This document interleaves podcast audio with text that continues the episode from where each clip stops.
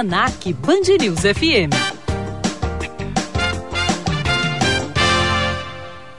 Dia do Mestre em Comunicação e Mercado, Alessandro Saad. Tudo bem, Saad? Boa tarde.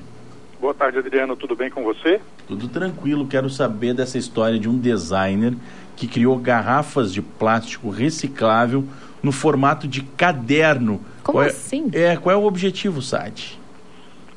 Primeiro, acho que o primeiro grande objetivo é não ocupar espaço, né? Geralmente as garrafas elas são cilíndricas e você colocar isso numa mochila nem sempre é tão prático.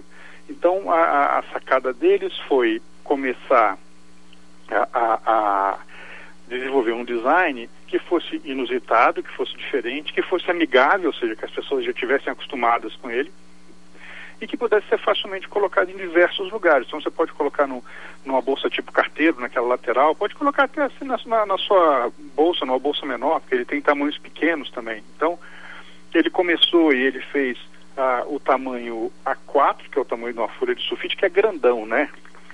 Então, esse aqui não, não tem tanta saída, então não sei o quê. O que tem mais saída é o A5, que é meia folha de sulfite, e o A6, que é um quarto de folha de sulfite.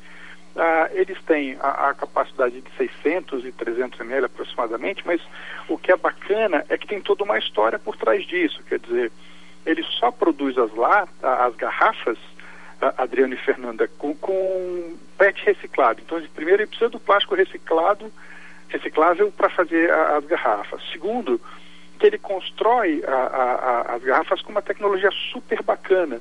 E à medida que ela vai perdendo o, as suas características, ela vai mudando de cor, ela vai ficando mais opaca. E nesse momento ela, você tem que trocar, ela não está mais boa para ser usada. Então ela até te informa quando ela tem que ser trocada. Tem uma outra sacada muito bacana que ela vem com tampas diferentes. Então ela vem com uma tampa para produto com gás, então ela mantém o gás por mais tempo, então você tem uma cor diferente de tampa. Ela vem com produto para uma tampa normal para líquido normal, para água, né?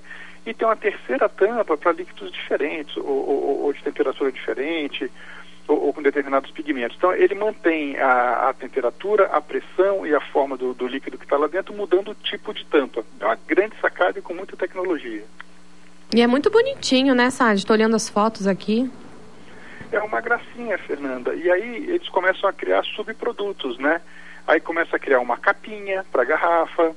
Então você tem capinha de, de lona, você tem capinha de couro, você tem capinha de tecido e ela vai ocupando os espaços dentro do seu, da, da, da, sua mochila e combina com o seu estilo. Então ela é transparente, ela é muito bonita, ela é simples, mas ela é bastante útil. E ela não é cara, quer dizer, a, lá nos Estados Unidos, a, a 5, que é meia, meia folha de sulfite, ela custa 25 dólares e ela dura bastante.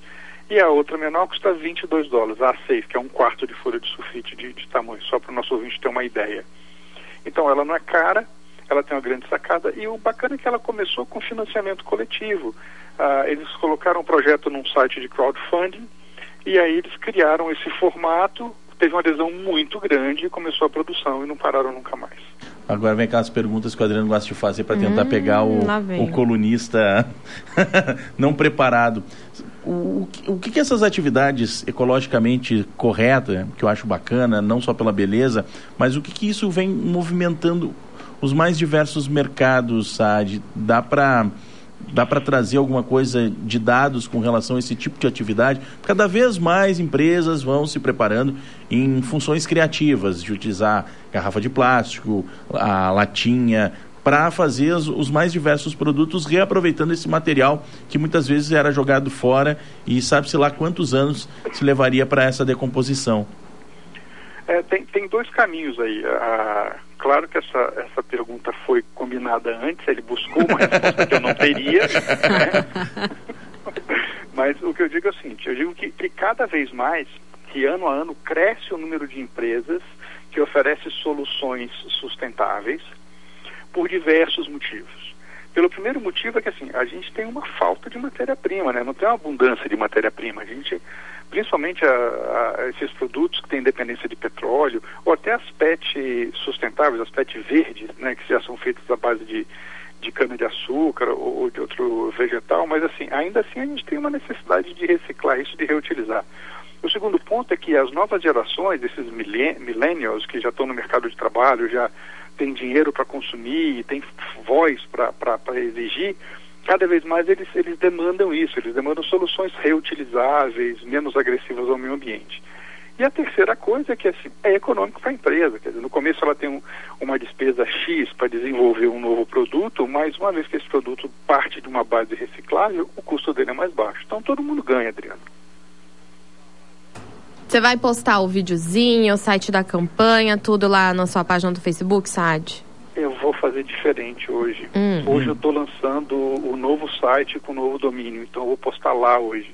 Pelo Face ele chega, mas vai estar no compulsivos.org. Hum, então tá bom. Daqui a pouquinho então já tá lá. A gente vai olhar, entrar no compulsivos.org.